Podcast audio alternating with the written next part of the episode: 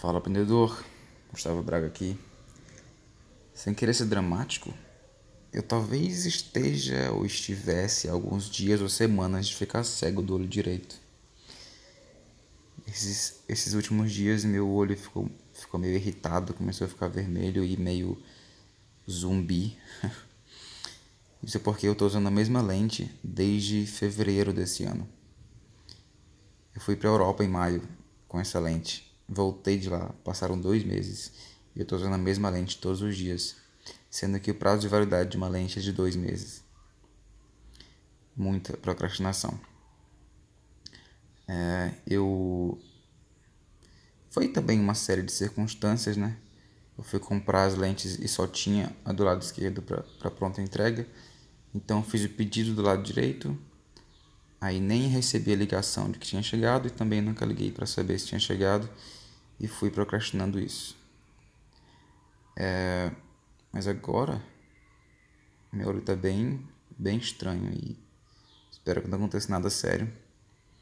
Mas hoje mesmo estou indo lá comprar e eu usei uma das técnicas do meu curso, que é justamente tornar mais difícil o hábito ruim. E o hábito ruim agora estava sendo usar a lente do lado direito. Porque enquanto eu tô enxergando, né? Tá tudo bem. É tipo quando a gente nunca vai ao dentista antes da, da dor aparecer. Então meio que coloquei a dor. Agora eu tô incomodado de não estar enxergando o olho direito. Ter que ficar fechando um olho para poder enxergar direito. Então esse incômodo vai me, vai me fazer agir. E também foi, foi o que eu fiz para começar a usar as lentes quando meus óculos quebraram, a armação quebrou, eu não comprei outra. Porque antes de eu antes dos óculos quebrarem, eu nunca usava minhas lentes, porque é muito mais fácil colocar os óculos e tirar. E para dormir e tudo mais. É, e quando eles quebraram, eu não fui comprar outro, porque eu percebi que eu estava usando muito mais a lente e as lentes são mais práticas no dia a dia, né? Para fazer as ações do dia a dia. É, e também me ajudou a parar de dormir à tarde, já que eu não, não é recomendado dormir de lente.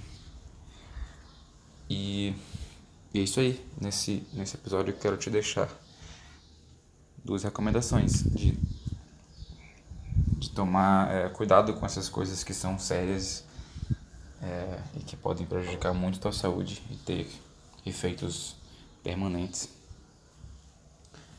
cuidado para procrastinação, não te atrapalhar nisso. E também, a segunda recomendação é comprar meu curso, que já está à venda.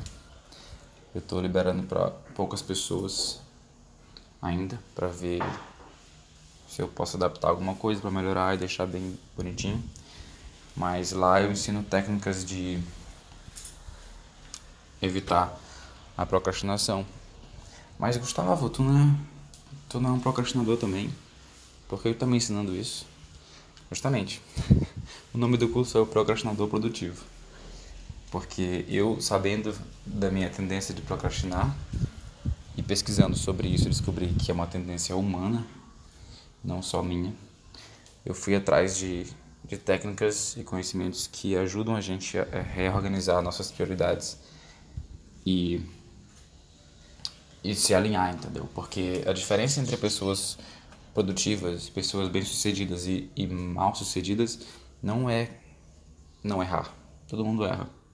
A diferença é que as mais bem-sucedidas, elas voltam mais rápido para o caminho certo, porque elas têm as técnicas para fazer isso, e conhecimento. Então é isso aí. É, não seja procrastinador, ou seja um procrastinador produtivo. Seja empreendedor também e até a próxima.